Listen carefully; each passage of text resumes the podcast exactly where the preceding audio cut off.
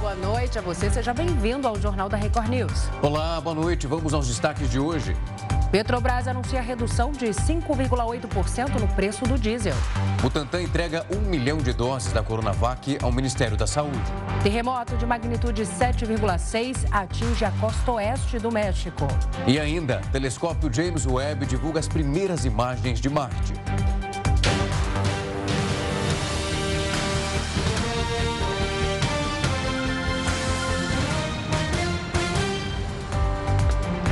Um estudo aponta que a economia do Brasil cresceu 0,6% em julho deste ano, em comparação ao mês anterior. O levantamento é do monitor do PIB, divulgado pela Fundação Getúlio Vargas e conhecido por antecipar os dados da atividade econômica brasileira. Na comparação com julho de 2021, o aumento é de 3%. As sete atividades contempladas pela pesquisa cresceram no mês.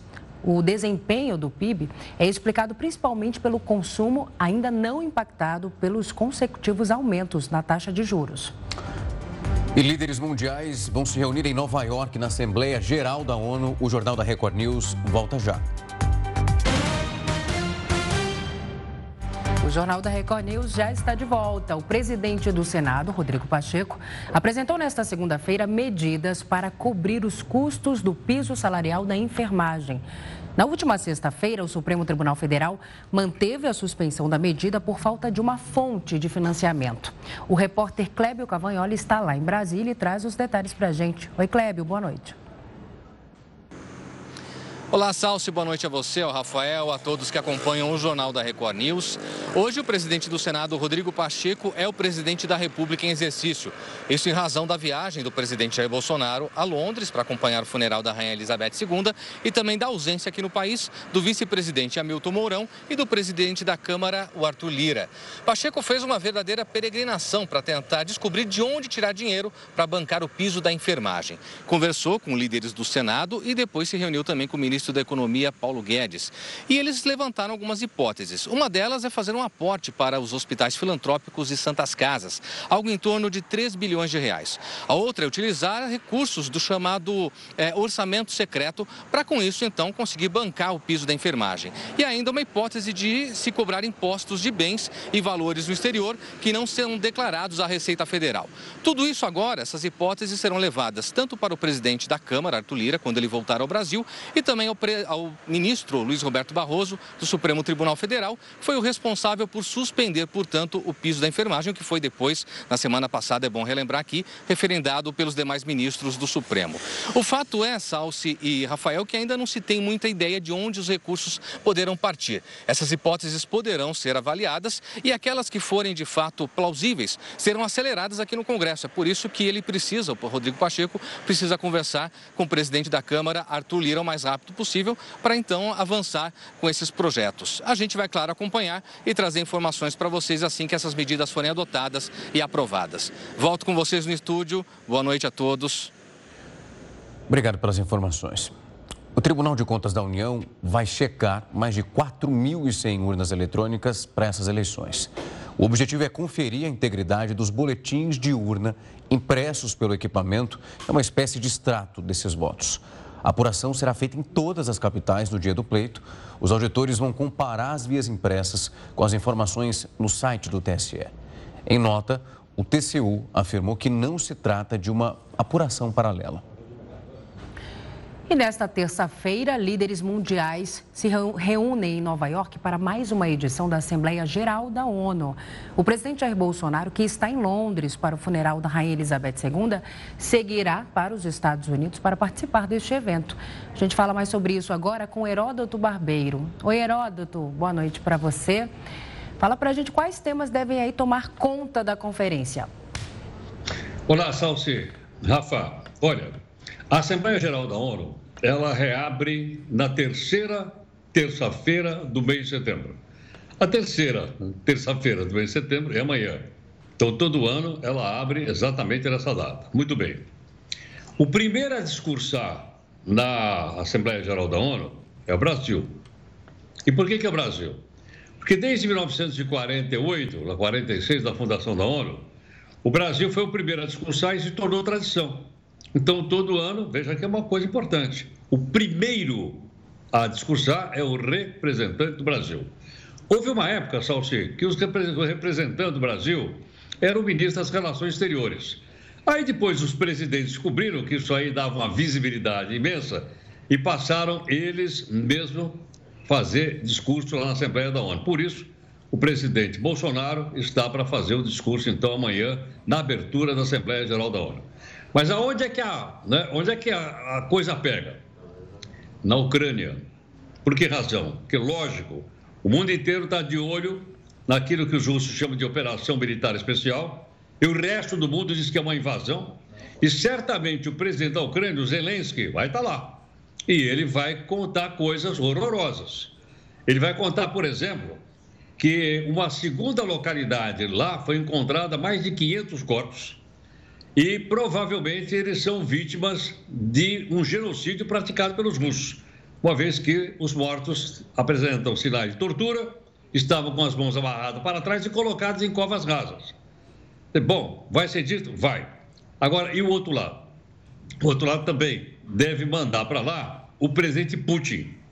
Aliás, o presidente Putin, mais o presidente da Belarus, mais o presidente do Myanmar, que é um ditador, eles foram barrados no féretro, foram barrados lá na, na, na, no enterro da Rainha Elizabeth. Eles não foram convidados para ir para lá.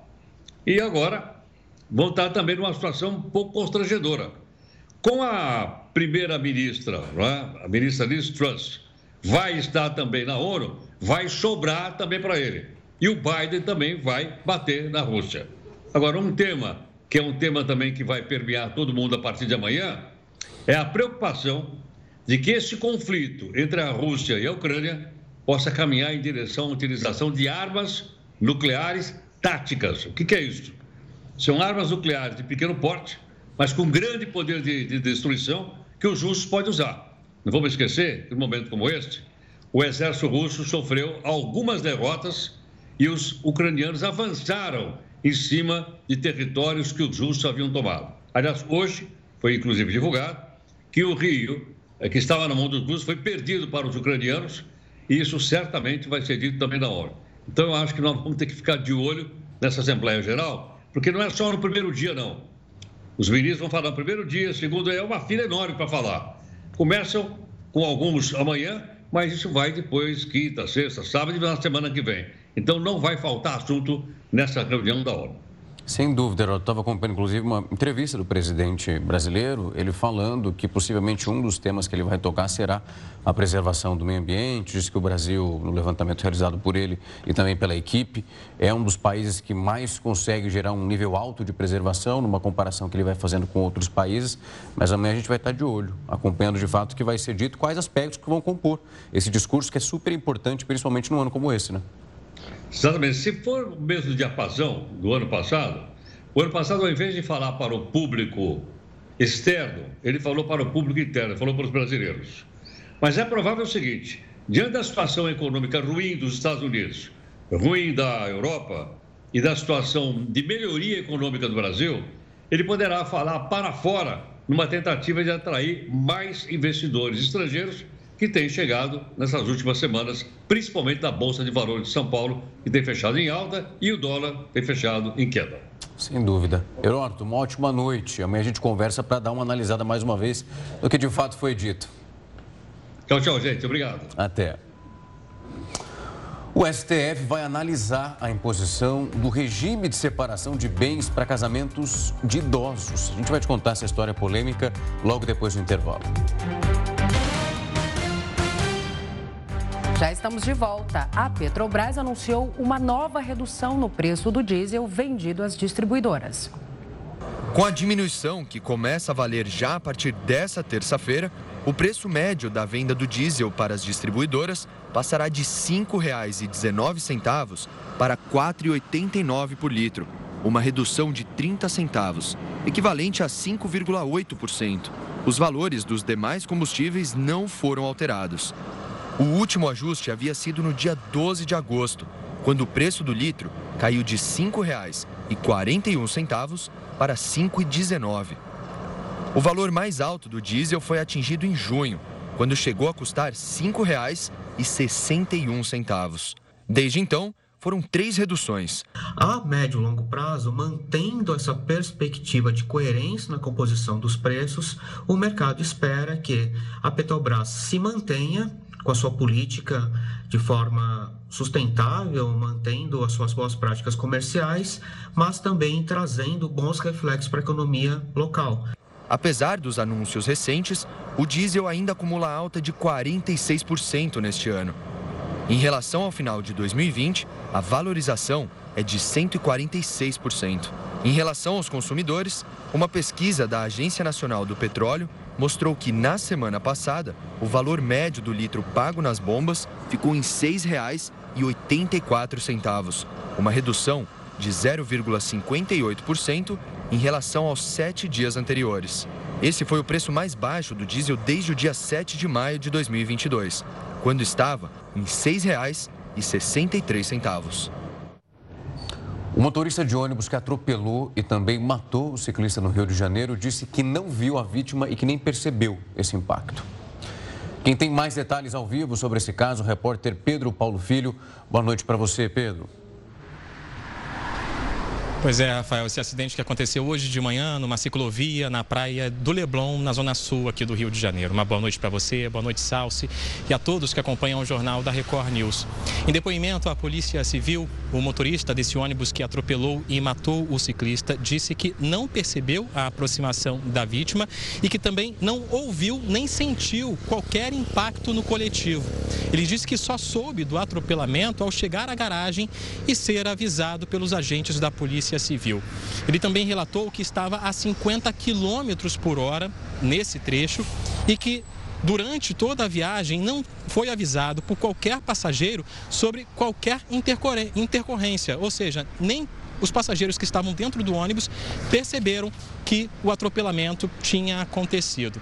Bom, a Polícia Civil recolheu os dados do tacógrafo, que é o equipamento usado para guardar as informações sobre a velocidade do ônibus durante as viagens, para saber se realmente o motorista estava a 50 km por hora no momento do atropelamento.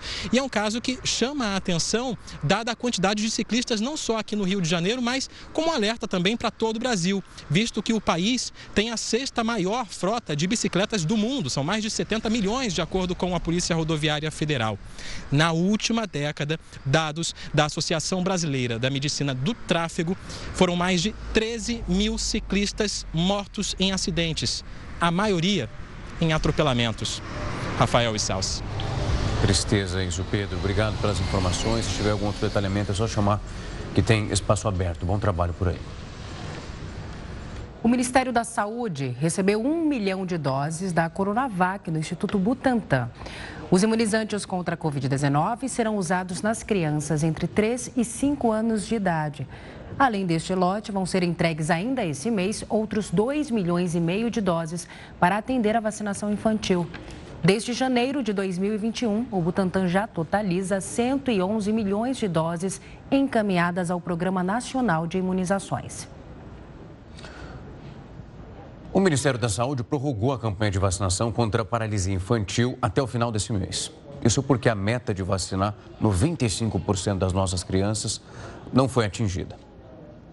A Juliana foi diagnosticada com poliomielite aos 10 meses de vida. Até hoje, sofre as consequências da doença. Nada disso teria acontecido se os pais da Juliana acreditassem na época que a vacina poderia sim ter protegido a filha da paralisia infantil. A minha família, ela não tinha todo o conhecimento que hoje as pessoas têm relacionado à ciência, relacionado à eficácia das vacinas. Desde a infância da Juliana para cá, o mundo evoluiu. A tecnologia, as pesquisas, o acesso à informação, tudo está bem mais fácil. Só que esse medo de vacinar os filhos parece estar voltando e com força. Tanto que o Ministério da Saúde prorrogou a campanha de imunização contra a paralisia infantil até o fim deste mês, por causa da baixa adesão à vacina pela população. O Programa Nacional de Imunizações prevê que uma série de vacinas sejam aplicadas logo nos primeiros 15 meses de vida. Entre elas, a tríplice viral,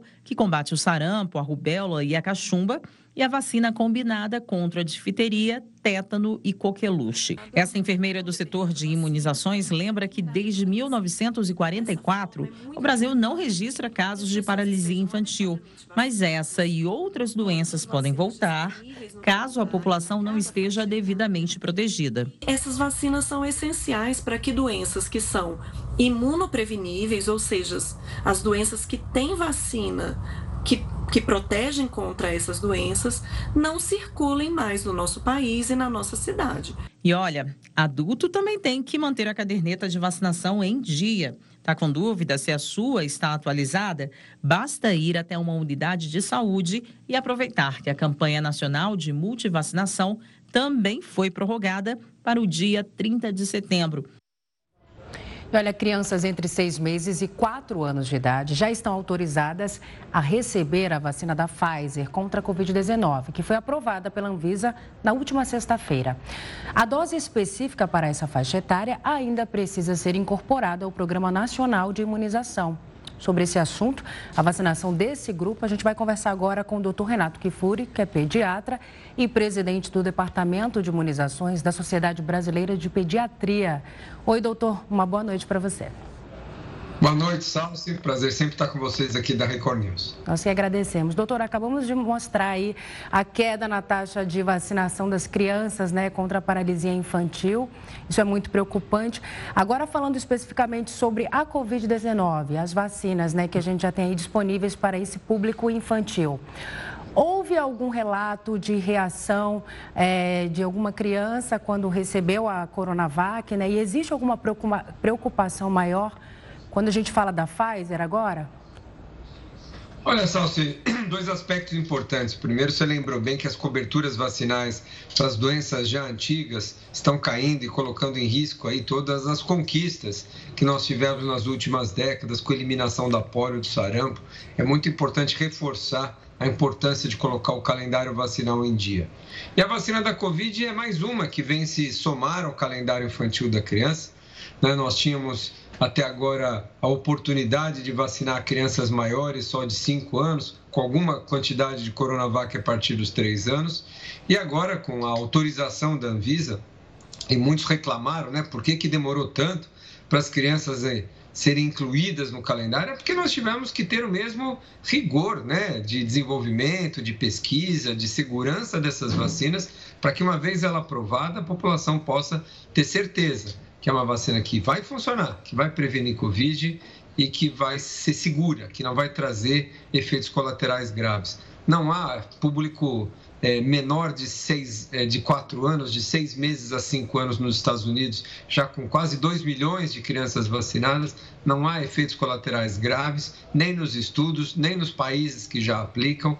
Aqui no Brasil, acima de cinco anos, não há nenhum óbito relacionado à vacina até o momento dados do Ministério da Saúde, o que deixa né, a todos nós né, que já aguardávamos esses dados de vida real com essas vacinas bastante tranquilos e seguros que essas vacinas vão trazer muito benefício sem risco para as crianças. Doutor, boa noite agora da minha parte. Doutor, quando a gente olha de fato esse cenário, em algum momento durante o desenvolvimento da pandemia, nós vimos os casos ele se agravando, principalmente envolvendo os mais idosos. Depois tivemos uma transição conforme o vírus ia mudando. E parece que a sociedade automaticamente assimilou que com as crianças a situação não poderia se agravar. E é justamente isso pode ser um fator de risco muito grande, porque esses casos podem se agravar e as crianças podem não resistir à doença. E daí tá o tamanho dessa necessidade de começar a vacinar esses pequenos ainda com seis meses. Você tem toda a razão, Rafael. Boa noite a você também. É, nós nos distraímos no começo da pandemia, dando toda a ênfase e comparando realmente a gravidade da Covid-19 nos idosos com crianças. E realmente é muito desproporcional. O risco de agravamento da Covid-19 na população idosa é muito maior do que em crianças. O que não quer dizer que o risco em crianças seja negligenciável, seja desprezível. Quando a gente compara o número de mortes, internações, casos graves de Covid-19 na pediatria com as outras doenças do calendário infantil, Olha, Rafael, só a Covid-19 fez mais vítima do que todas as doenças. Todas as 17 doenças do calendário infantil vacinal, se somadas juntas, não chegam nem à metade das vítimas que a Covid faz nessa, nessa faixa etária. Só em 2022 tivemos mais de 430 óbitos, mais de 12 mil hospitalizações. Quase duas crianças por dia são vítimas fatais da Covid aqui no Brasil, menores de 5 anos de idade. Estamos nem falando da Covid longa, das sequelas, da internação, da transmissão. Quer dizer, nós temos motivos de sobra para vacinar nossas crianças.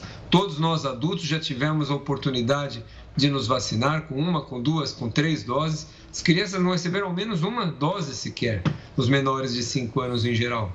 É hora de vaciná-los é hora de protegê-los. Eles têm direito a essa proteção. Eu tenho certeza que os pais aí comparecerão e vacinarão seus filhos, porque ninguém quer ver seus filhos doentes, muito menos perder uma criança por uma doença evitável por vacina. É, doutor, na semana passada, o diretor-geral da OMS, Tedros Adhanom, é, deu uma declaração em que ele afirma que o mundo nunca esteve tão perto de acabar com a pandemia de Covid-19. Você acredita que é, você acredita nessa declaração? Você acredita, acredita que realmente estamos perto do fim da Covid-19 e que a vacinação é de fato o caminho? E só para acrescentar, hoje qual é a variante é, dominante aqui no Brasil? Você tem toda a razão, o Tedros é, falou isso e eu acho que nós nunca tivemos mundialmente, globalmente, um registro de casos semanal tão baixo quanto a gente está tendo desde março, do começo da pandemia de 2020. Mundialmente, globalmente, a gente não registra o número de casos tão baixos. Isso é uma ótima notícia, mas a ameaça do surgimento de variantes é, uma, é constante entre nós. Né? Nós já tínhamos, vivíamos momentos semelhantes no final do ano passado, quando veio a Omicron, então precisamos de cautela. E hoje o cenário é melhor, porque nós temos a população mundial muito mais vacinada do que tínhamos há um ano atrás, quando a Omicron surgiu praticamente. É, as variantes, hoje as subvariantes da Omicron são as que dominam.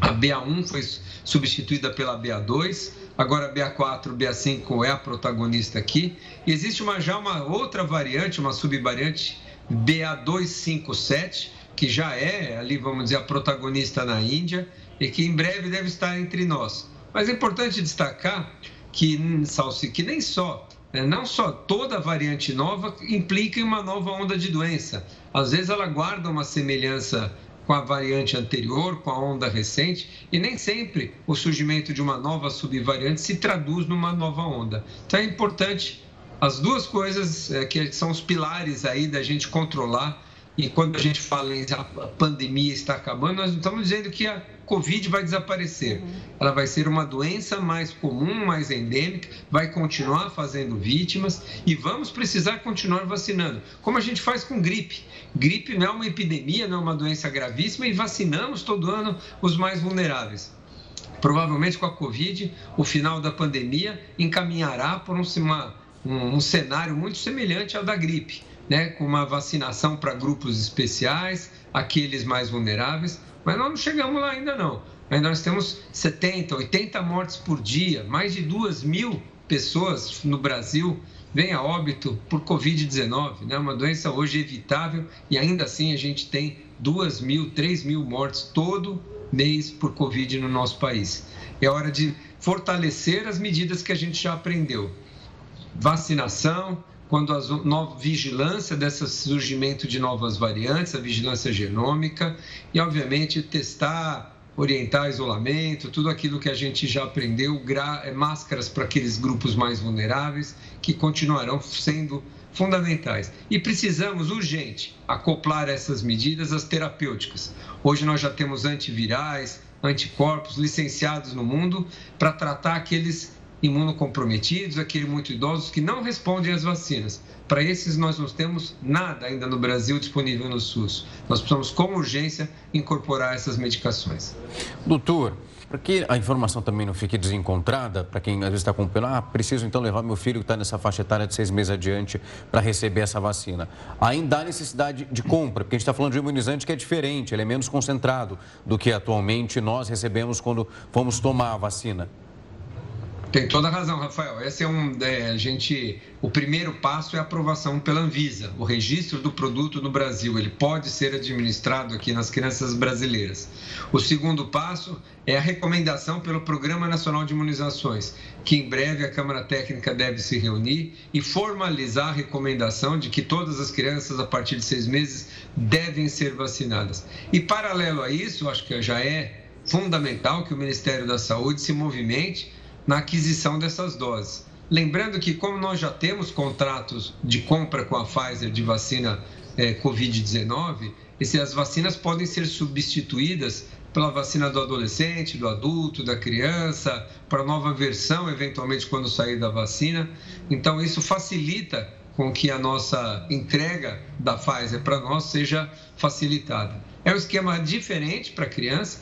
Os dados mostraram que um décimo da dose de adulto, 10% da dose de adulto induzam a mesma resposta e, obviamente, com muito mais rentabilidade no, na, na, na formulação, com muito mais segurança, já que tem muito menos vacina ali dentro. E a vacina chega com três doses, já como a gente deve vacinar praticamente toda a população. A gente já entende que hoje o esquema primário de vacinação será de três doses para todos e as crianças, os bebês a partir de seis meses, já sairão aí vacinados com três doses desde o começo. Doutor, foi um prazer recebê-lo aqui para esclarecer. É bom os pais ficarem orientados, que a notícia é muito boa. A gente agora tem que esperar a parte do governo brasileiro entender também a importância disso, fazer a compra do medicamento, chegando levar para vacinar, porque nós sabemos a importância que essa vacina tem e como ela nos tirou de um lugar tão sombrio em relação a tantas mortes que foram registradas. Muito obrigado, doutor. Eu que agradeço, é isso aí. Vacina boa é vacina no braço. Sem obrigado, dúvida. Salsi, obrigado, Rafael, pelo convite. Sempre um prazer. Abraço a todos os assinantes da Record News. Abraço, até mais. O mercado financeiro diminuiu mais uma vez a projeção da inflação para 2022. Essa é a 12 queda seguida. Quem tem mais informações sobre esse assunto é a repórter Mara Mendes. Mara, uma boa noite para você. Qual é a nova previsão? Oi, Rafael. A estimativa passou de 6,4% para 6%. Esta nova redução coincide com o custo de impostos sobre itens essenciais, como combustíveis e energia elétrica. A meta estabelecida pelo Banco Central é de 3,5%, com tolerância de um ponto e meio para cima ou para baixo. Mas o Banco Central já admitiu que vai estourar o teto dessa meta, assim como aconteceu no ano passado, Rafael. Após uma forte queda na semana passada, o Ibovespa fechou em alta nesta segunda-feira. O principal índice da Bolsa de Valores brasileira começou o dia em baixa, mas ao fim da sessão subiu 2,33%, superando os 111 mil pontos. Os investidores foram impactados positivamente pela divulgação do monitor do PIB e as previsões de queda da inflação neste ano. Já o dólar recuou 1,79%, sendo negociado a R$ 5,16. Essa foi a maior queda da moeda americana em comparação ao real desde o fim de julho deste ano. E parentes de vítimas da tragédia em Brumadinho participaram de um julgamento na Alemanha. Quem tem mais informações sobre esse caso é a repórter Gisele Ramos. Boa noite para você, Gisele. Ei, Rafael, boa noite para você, para a Salsi, boa noite para você de casa também. A audiência começou no período da manhã e durou cerca de três horas. Parentes das vítimas que morreram na tragédia da mineradora Vale foram ouvidos na Corte de Munique. O julgamento é sobre o processo movido contra a Tuvisud, a empresa alemã que atestou a segurança da barragem de rejeitos. Ao todo, 272 pessoas morreram. A partir das falas dos familiares das vítimas no tribunal, o juiz do caso deve apresentar uma sentença ou solicitar novos testemunhos dentro de um prazo de 90 dias. A justiça alemã foi procurada sob a alegação de que a Tuvisud teria sido negligente ao atestar a segurança da barragem. Na justificativa, os familiares de 183 vítimas alegam que a Tuvisud teria aplicado padrões de verificação que não atendem às exigências internacionais. A empresa alega que continua profundamente abalada pelo trágico colapso da barragem e diz estar segura de que não tem responsabilidade legal pelo rompimento da barragem. Eu volto com vocês, Rafael e Salsi. O prazo de renovação das carteiras de motorista, vencidas até junho de 2021, termina no dia 30 de setembro. Atenção, hein? Devido à pandemia, que teve a fase mais aguda entre 2020 e 2021, o prazo para a renovação da carteira de habilitação foi adiado em alguns, est alguns estados. As CNHs vencidas há mais de um ano podem ser renovadas até o dia 30 de setembro. Em 31 de dezembro, vence o prazo de renovação das carteiras vencidas entre julho de 2021 e março de 2022. Após o vencimento da CNH, se o condutor dirigir o veículo, poderá ser autuado com uma multa de R$ 293,47, levar sete pontos na habilitação e ter o veículo retido até a apresentação de um condutor habilitado. E você hoje não pode perder a Fazenda News. Logo depois do reality na Record TV, o encontro com a mesa de debates já está marcado. O que é está acontecendo? Tocou duas vezes. Que... Nos últimos dias, muita coisa aconteceu na Fazenda. Teve punição para peão, mais brigas entre os participantes e muita especulação sobre a formação da roça. Eu acho isso que ela é a maçã podre. Eu acho que na hora que ela sair. Vai dar uma aliviada. Vai dar. E a semana já começa quente. Isso porque tem a prova de fogo com os peões disputando o poder da chama. E que pode impactar na votação que acontece na terça-feira. A mesa de hoje promete muito. Para falar sobre os principais acontecimentos e repercutir os resultados da prova, o programa vai ter a participação do apresentador Leão Lobo, do surfista Flávio Nakajima, que já participou da Ilha Record, e a jornalista do R7 Camila Giuliotti. Então não vai perder. A Fazenda News começa logo depois da exibição de A Fazenda na Record TV. Já volto.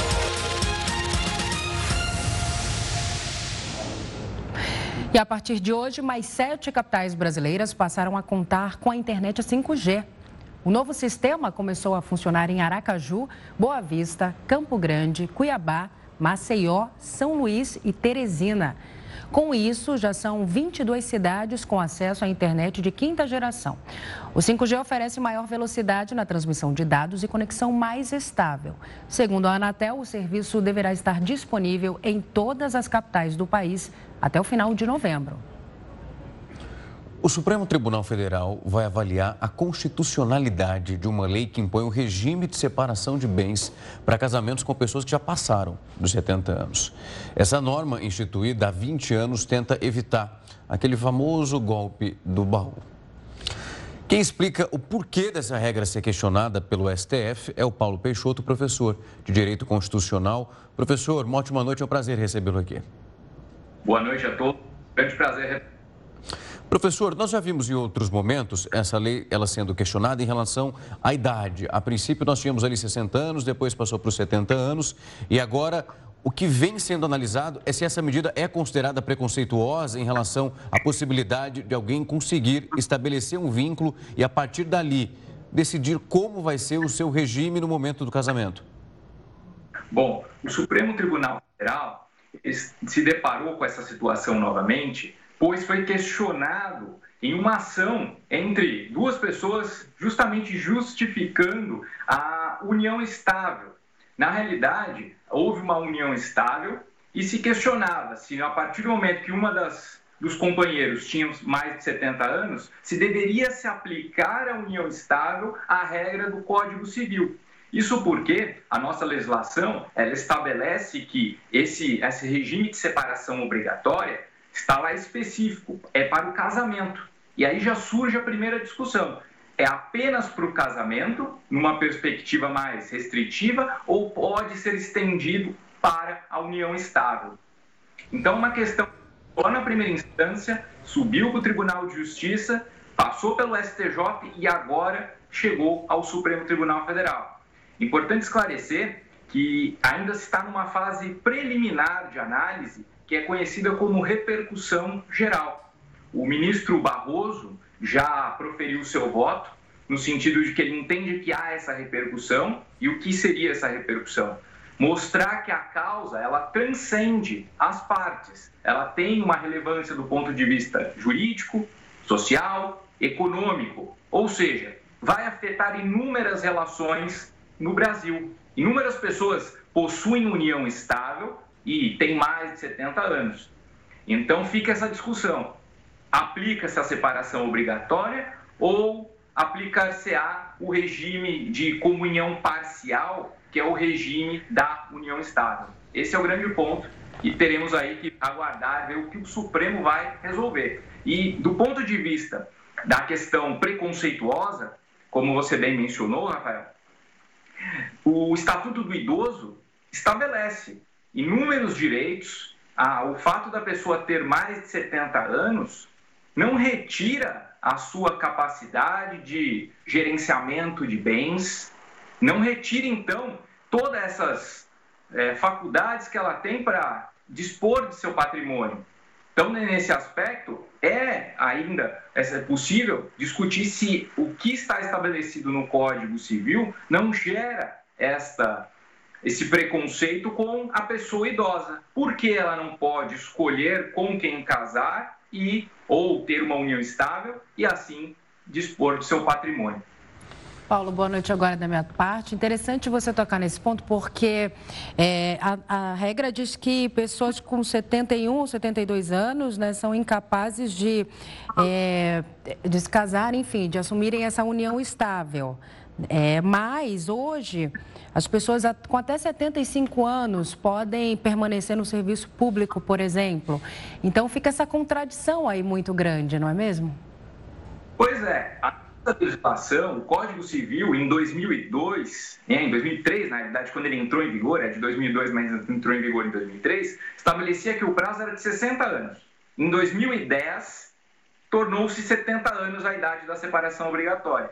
Então, vejam que é uma questão até de se discutir, né, do ponto de vista legislativo, será que não vale a pena aumentar ainda mais esse prazo para a separação obrigatória ou mesmo retirá-lo tendo em vista que hoje, com o aumento da expectativa de vida, as pessoas nos 70 anos, 80 anos, ainda estão na sua plena atividade e conseguem, como eu bem disse, é, dispor do seu patrimônio, decidir, tomar decisões da sua vida.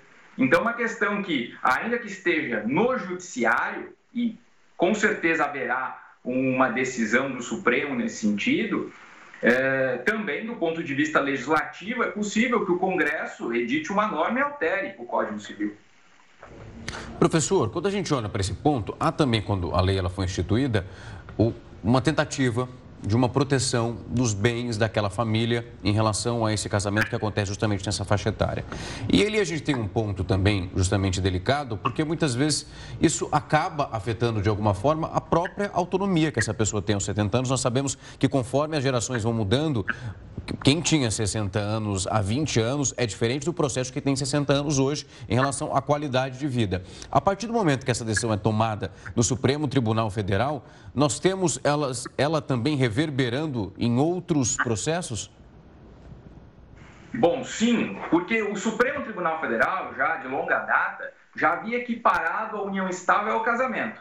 Então, a partir dessa interpretação, é possível que seja aplicado a esse dispositivo do Código Civil e assim então se reconheça também. E a partir do momento que houver esse reconhecimento, isso vai implicar principalmente na questão da, do regime de bens, divisão, pois se era separação obrigatória, havia a separação mesmo dos bens. Aquilo que a pessoa tinha antes do, do casamento ou da união estável era só dela.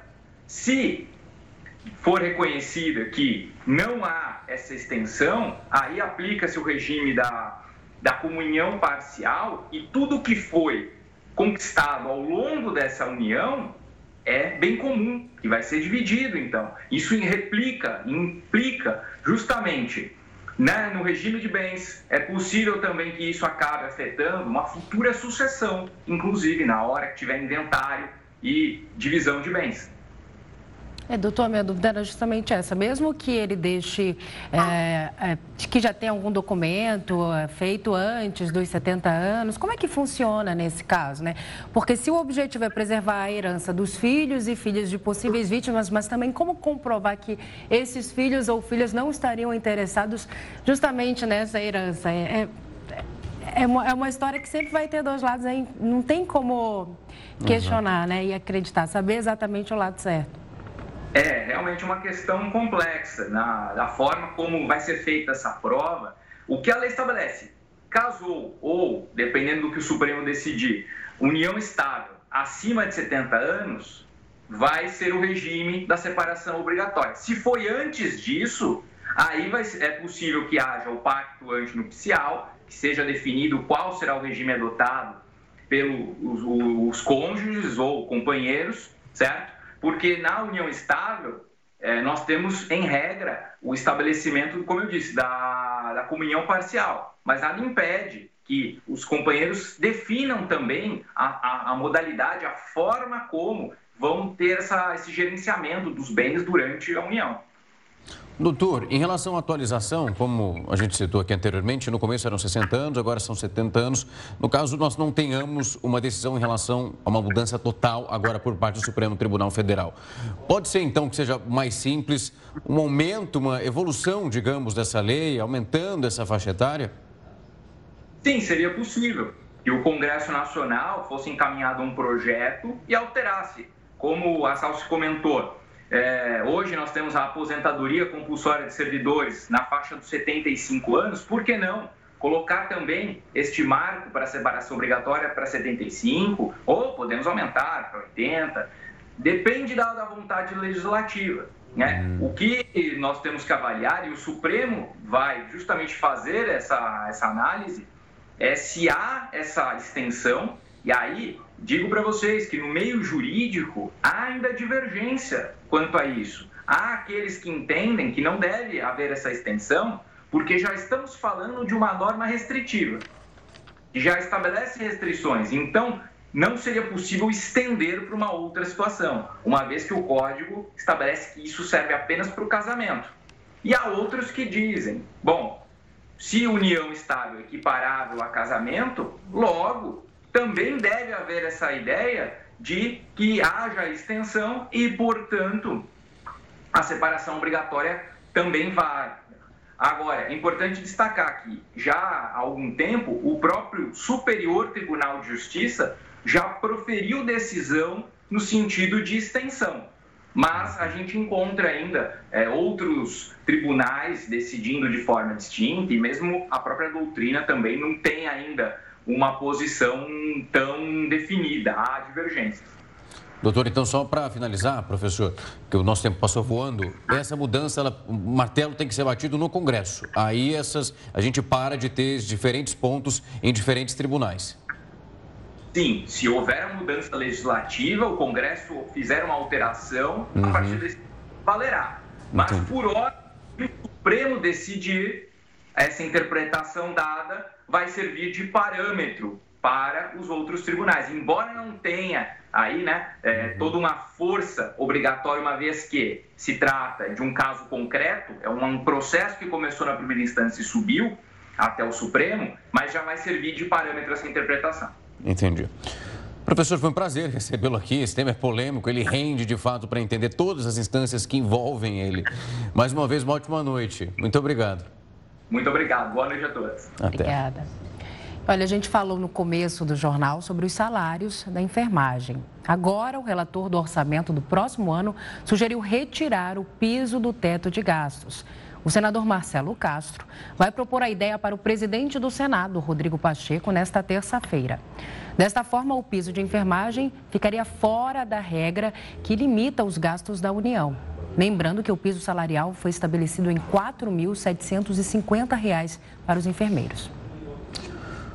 E um terremoto de magnitude 7.6 atingiu a costa oeste do México. O Jornal da Record News volta já.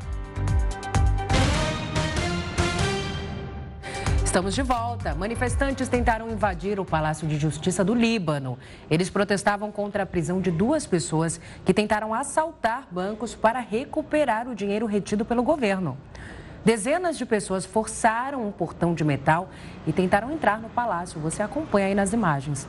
A manifestação aconteceu após a prisão de duas pessoas que assaltaram um banco na semana passada na capital, Beirute.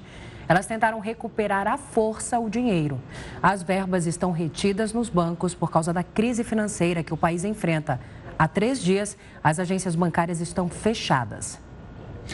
Os admiradores da Rainha Elizabeth II se reuniram em Windsor para a despedida da monarca. Foram quatro dias de velório aberto e o caixão foi visitado por cerca de 400 mil pessoas antes de chegar ao castelo. Lá, uma última cerimônia foi realizada na presença de 800 convidados, incluindo mais de 100 chefes de Estado, como o presidente brasileiro Jair Bolsonaro e dos Estados Unidos Joe Biden.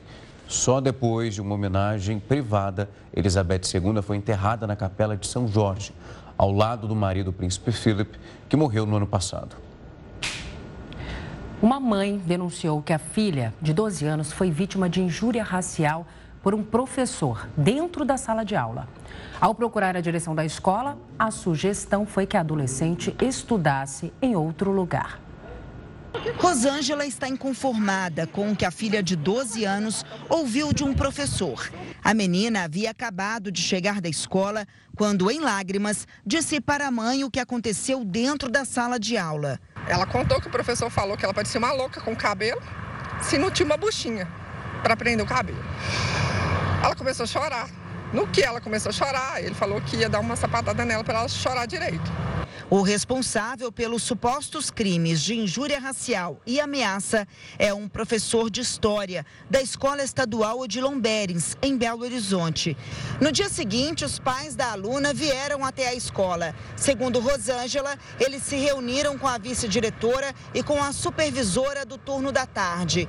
Todos os fatos foram relatados, inclusive pela própria estudante, que mais uma vez, muito emocionada, contou o que aconteceu começaram a acreditar quando viu a reação da minha filha, que foi de encolhimento, de choro, e um choro doloroso, né? um choro doído. Os pais pediram o afastamento do professor, mas segundo Rosângela, a sugestão foi que a menina mudasse de escola.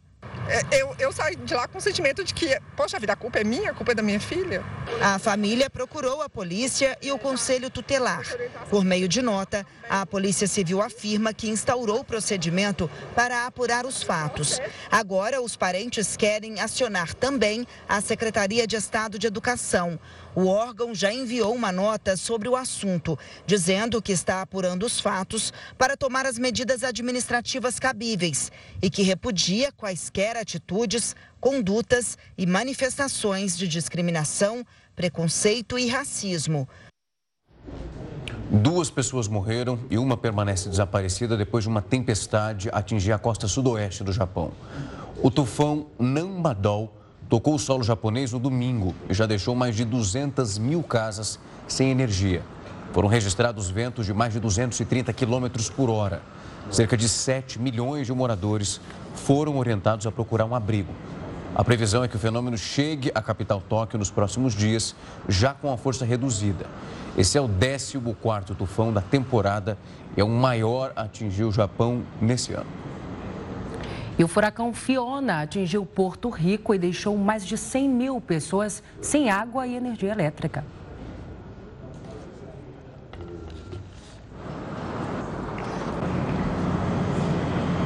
Nós tivemos uma falha na reprodução dessa reportagem. Daqui a pouco, assim que ela estiver no ponto, nós fazemos a exibição dela aqui. Vou te mostrar agora que um terremoto de magnitude 6.6 atingiu a costa oeste do México nesta segunda-feira. O tremor sacudiu o prédio e fez os moradores da cidade do México irem para as ruas procurando um pouco mais de segurança. O sistema de alerta dos Estados Unidos disse que existe a possibilidade de um tsunami perto da costa do estado mexicano de Michoacán. Há risco, então, de ondas de 1 até 3 metros de altura. A prefeitura disse que não houve relatos imediatos de danos depois dos tremores. Por coincidência, apenas algumas horas antes, aconteceu uma simulação. Ela estava marcada para esse dia, porque é justamente a mesma data de outros dois grandes terremotos que atingiram o México. Em 1985, milhares de pessoas morreram. No segundo, em 2017, foram registradas mais de 350 mortes. Agora sim, a reportagem sobre o furacão Fiona, que atingiu Porto Rico e deixou mais de 100 mil pessoas sem água e energia elétrica. O governo porto-riquenho suspendeu o dia de trabalho nesta segunda-feira e declarou alerta vermelho para 13 das 32 províncias da ilha. Por conta dos apagões e cheias dos rios, cerca de 196 mil pessoas ficaram sem água potável. O furacão é de categoria 1, que é a mais baixa, mas deve ganhar força nos próximos dois dias. Na montanha e na região sudoeste da ilha, famílias tiveram que se abrigar em refúgios do governo, porque os tetos das casas foram foram arrancados pelas rajadas de vento, que chegaram a 150 quilômetros por hora. Neste domingo, uma ponte não resistiu à correnteza do rio e foi carregada pela força da água. A tempestade também deixou ruas alagadas, bloqueou estradas e derrubou postes. O importante o importante é reestabelecer o serviço elétrico e o serviço de água potável o mais rápido possível, assim que essa tempestade não mais nos impactar diretamente. Eh, de acordo com as autoridades, a prioridade é a eletricidade de hospitais e de outros prédios do governo que oferecem serviços essenciais. Aqui no Brasil, as chuvas que atingiram o Distrito Federal trouxeram um alívio para a estiagem durante quatro meses, mas também deixaram um rastro de destruição. Fazia tempo, mas ela chegou novamente a Brasília. Veja só o olhar curioso dessa criança. E de adultos que fizeram questão de registrar, seja de Ceilândia Norte, de Ceilândia Sul, de São Sebastião, onde chuviscou, ou de Valparaíso, em que ela veio mais forte. Moradores de várias regiões do Distrito Federal e em torno comemoraram a mudança de clima. Eu, eu prefiro quando está chovendo, que a umidade me faz muito melhor. Mas onde a chuva chega mais intensa, com rajadas de vento, ficam os rastros de destruição. Em Santa Maria, a ventania foi tão forte que várias árvores foram derrubadas. Uma delas caiu em cima da fiação elétrica e deixou os moradores sem energia elétrica. Os toldos de algumas lojas também não resistiram ao temporal. Agora a gente fala do telescópio espacial James Webb, divulgou imagens de Marte pela primeira vez. A foto da esquerda que você vai acompanhar aí no vídeo mostra estruturas do planeta e a da direita é um mapa de calor. Além delas, dados científicos também foram coletados. A NASA explicou que o Webb foi feito para detectar luzes fracas na galáxia. Como Marte tem luzes muito fortes, técnicas especiais foram usadas para que o telescópio conseguisse fazer essas fotografias. Astrônomos vão analisar as características do planeta usando o James Webb para coletar mais informações sobre a superfície e a atmosfera. No futuro, cientistas vão explorar diferenças regionais e procurar gases a partir dessas imagens. O número de famílias brasileiras endividadas só cresce. A grande vilã do orçamento ainda é a inflação que continua num estágio difícil. Mas com planejamento financeiro é possível colocar as contas em dia. A Daniele se viu num aperto danado durante a pandemia. Ela e o marido perderam a renda do dia para a noite. Eu fiquei sem segurança e aí nesse lugar o que eu tive que entender? Que não é de segurança que eu preciso, é de confiança. E tem muita gente na mesma situação que a Daniele. O índice de endividamento e inadimplência bateu recorde e é o maior em 12 anos. Segundo a pesquisa da Confederação Nacional de Comércio de Bens, Serviços e Turismo, no mês de agosto, 79% das famílias brasileiras declararam ter dívidas, alta de um ponto percentual em relação a julho. E mais de 10% dos devedores afirmam não ter condições de pagar as contas atrasadas. Para evitar acumular ainda mais dívidas, a Daniele mudou a forma de lidar com as finanças. Apostou no planejamento para enfrentar as turbulências da economia e da inflação. Lá em casa a gente tem um dia para sentar de planejamento financeiro toda semana e a semana que a gente não consegue fazer já impacta. Educação financeira é uma arma poderosa contra a montanha russa do endividamento. Colocar tudo no papel ou em uma planilha é o primeiro passo para sair do vermelho. Toda semana fazer esse olhar para o dinheiro. Meia horinha, 20 minutos, você abre a tua fatura, já vê o que, que já vai ter para pagar. E aí, com isso, a gente não é pego de calça curta, como fala, né? Guardar 10% do que ganha para juntar uma reserva em caso de emergência é essencial. E o mais importante, educação financeira não é só olhar para os números. Bom a gente ter sempre duas contas. Uma conta movimento, que você vai receber teu dinheiro, pagar teus boletos, e a outra que eu chamo de conta cofre. Então, no momento que você recebe o teu dinheiro, você retira 10% de, do que você recebeu e joga nessa conta cofre. Essa vai ser a tua reserva. Tirar o dinheiro da frente imediatamente. Isso é muito importante, porque nós não temos controle futuro. Então, se a gente esperar sobrar, não vai sobrar. O Jornal da Record News fica por aqui. Obrigada pela sua companhia.